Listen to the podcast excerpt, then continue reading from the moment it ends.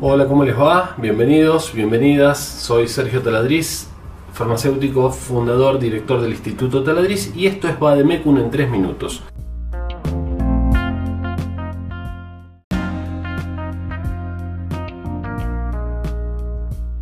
Lo que vamos a estar hablando es en esta oportunidad del diclofenac, ¿sí? Vamos a ver un poquito de qué se trata esto del diclofenac. Bueno, el diclofenac es uno de los fármacos más utilizados en la farmacia. Como generalidades podemos decir que es un antiinflamatorio no esteroideo o AINE y las funciones básicas que tiene, que las comparte con otros como la aspirina, el ibuprofeno o el ketorolac, son analgésico, antifebril y antiinflamatorio, ¿sí? antifebril o antitérmico o antipirético. Es un potente inhibidor de una enzima que se llama ciclooxigenasa. ¿sí? La ciclooxigenasa tiene esta función de participar en estos procesos de inflamación, fiebre y dolor. Como este fármaco la bloquea, impide que esos eh, procesos puedan continuar. Como les decía entonces, eh, la condición es de venta libre, es un fármaco bastante seguro, tiene contraindicaciones como todos, pero es bastante seguro. Los usos del diclofenac, dolores articulares, dolores por, bueno, inflamación, traumatismo, dolor de cabeza o cefalea y también dolores menstruales. En cuanto a sus presentaciones, lo tenemos en comprimidos, también lo vemos en geles y también combinaciones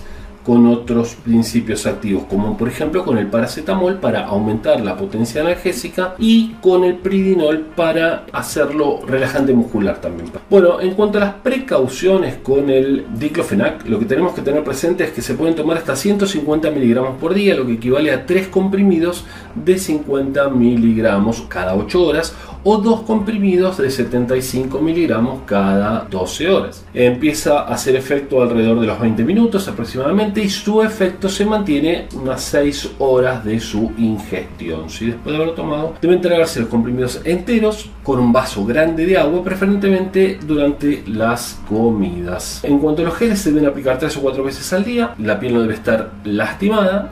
Hay que lavarse las manos antes y después de aplicarlo. Los comprimidos y la terapia con el diclofenac en general no se debe hacer más de 7 días. Por lo contrario, consultar al médico. En cuanto a los efectos adversos más relevantes, tenemos la gastritis, la insuficiencia renal aguda, la caída en las defensas, ven como todos tienen sus problemas, la anemia, el asma y ataques alérgicos. En cuanto a las contraindicaciones, bueno, antecedentes eh, pacientes con asma, por supuesto, porque puede desencadenar una reacción, úlceras actuales en curso y eh, desórdenes hemáticos, desórdenes en la sangre. Y tampoco embarazo lactancia no deben utilizarse porque se excreta por leche materna y tampoco deben utilizar los niños menores de 8 años. Bueno, muchas gracias, espero haber llegado con el tiempo. Síganos en las redes sociales, nuestra web, ahí la tienen, Facebook, Instagram y YouTube. Chao, gracias.